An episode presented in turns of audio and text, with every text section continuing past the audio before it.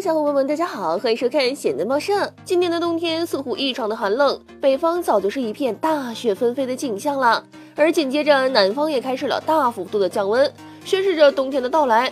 然而，冬天除了多穿衣服和多喝热水来御寒之外，有一种食物也可以帮助御寒，那就是辣椒。近日，江西宜春明月千古情景区就举办了吃辣椒大赛，上百公斤的大红辣椒铺满了三个热气腾腾的温泉。有网友戏称这是一场温泉辣椒浴，这名字隔着屏幕都让人感觉到辣了。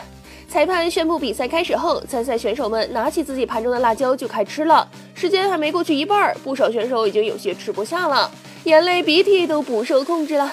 只有一位来自本地的女选手，面色从容的在规定时间一分钟之内吃掉了整整二十个小米辣，荣获了本次比赛的冠军，并且获得了辣王的称号。生物学家研究表明，辣并不是一种味觉，而是一种痛觉。人分为两种，一种味蕾细胞很多，一种则相对较少。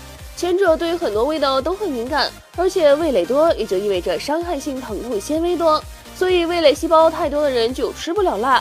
强行吃辣的话，可能会出现较强疼痛感，导致住院都是有可能的哟。泡在辣椒温泉里吃辣椒，你想去试试吗？